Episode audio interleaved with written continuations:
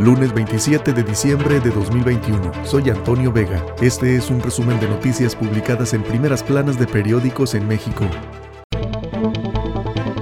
El Universal lleva la 4T programas sociales a Cuba, extenderá Sembrando Vida y Jóvenes Construyendo el Futuro a la mayor de las Antillas y a Haití, pero ya se piensa en República Dominicana, costo de unos 30 millones de dólares regala Pemex aviones, armas y terrenos a Sedena. Ante el fracaso de su venta, dona los inmuebles a Marina y el resto al ejército, como parte de su programa anual de enajenación de bienes inmuebles 2021.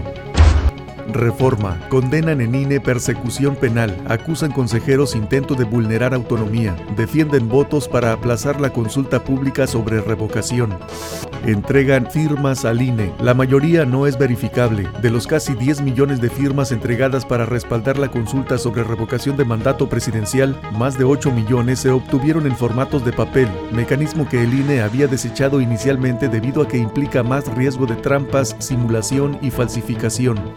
Atora confrontación trabajo legislativo. La confrontación entre los grupos parlamentarios dominó el arranque de la 65 legislatura en la Cámara de Diputados y afectó la productividad en la aprobación de reformas y nuevas leyes. El Pleno en San Lázaro solo aprobó 14 dictámenes luego de avalar el paquete presupuestal y en las comisiones se acumulan 700 iniciativas nuevas. Un escenario semejante se vive en el Senado, donde se registra un rezago de 3.378 iniciativas sin dictaminar, 657 minutas sin procesar y 341 proposiciones sin desahogar. Excelsior. INE cierra filas ante denuncia por revocación. Ven intimidación por aplazar consulta. En una democracia las diferencias de opinión no se persiguen como delitos, afirmaron los 11 consejeros luego de la acusación interpuesta ante la Fiscalía General de la República contra seis de ellos.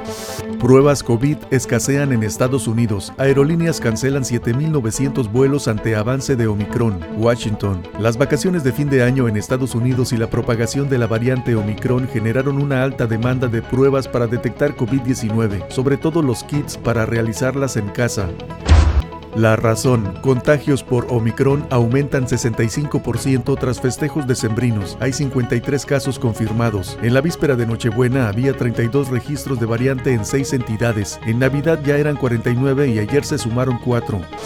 En 15 estados, alza de hospitalizaciones por COVID. De 771 unidades que atienden el virus en el país, 100 tienen más del 70% de ocupación. En Estados Unidos, Fauci llama a no ser complacientes. Francia y Gran Bretaña superan 100.000 positivos en 24 horas. Suspenden más de 3.000 vuelos por tripulación afectada. El Heraldo, escalada de precios va a seguir. Alejandro Díaz de León, gobernador de Banco de México. El funcionario dijo que algunos incrementos serán permanentes y consideró crucial mantener la autonomía del Banjico. El financiero, atraer inversión, el gran reto del país, Díaz de León. Banjico sugiere estar atentos a una desaceleración de Estados Unidos. El gobernador de Banjico, a días de que termine su administración, dijo que los bajos niveles de inversión han mermado el crecimiento del país. El crecimiento no puede materializarse más que como resultado de un proceso de inversión, destacó. En terreno negativo, la economía mexicana volvió a tropezar durante octubre. En el año solo ha reportado avances en marzo, mayo y julio. Cuestiona el PAN decisión de corte sobre revocación. El PAN acusó ayer que la respuesta expedita de las ministras de la Suprema Corte, Yasmín Esquivel y Margarita Ríos Farjat, de ordenar al INE seguir con el proceso para realizar la consulta de revocación de mandato fue para favorecer al presidente AMLO.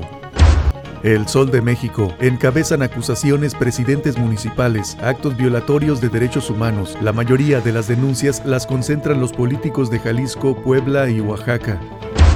Ovaciones. Asesinan a 3.462 mujeres en 2021. 922 son feminicidio. Revela Secretariado Ejecutivo de Sistema Nacional de Seguridad Pública.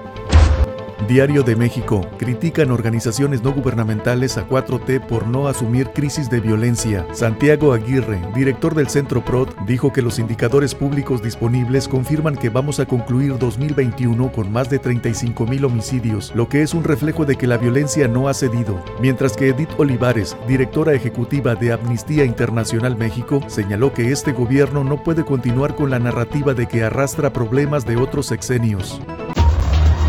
Este es un resumen de noticias publicadas en primeras planas de periódicos en México. Soy Antonio Vega.